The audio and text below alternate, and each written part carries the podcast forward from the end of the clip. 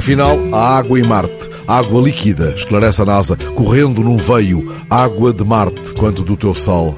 Já a albufeira de Montargil leva água pelos joelhos numa secura que é um dó d'alma. Foi lá que Américo e José, pescadores de todas as águas, rios largos, mar batido, remotos charcos, lançado o isco à perca e ao peixe-gato, enquanto esvaziavam a grade de Minis trazida de Orém, discutiam as vantagens e as desvantagens que a pouca ou muita água da albufeira oferece ao pescador na margem.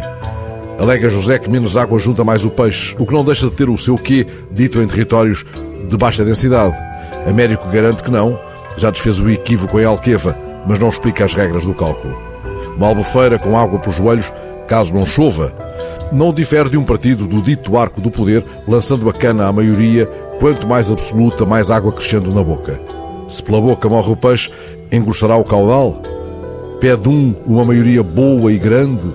Lobo mau, lobo mau, grita da outra margem o que quer para si.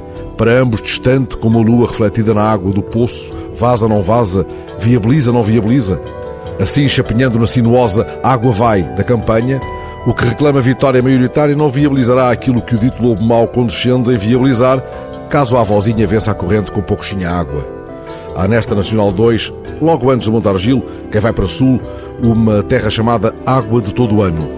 Por mais que mata sede aos que lá vivem e aos que lá passam, não deixará o viajante de ler uns quilómetros adiante uma outra placa de um outro povoado que parece metáfora do país, tomara que chova. Chama-se esse povoado, ao que reza a placa, Cansado.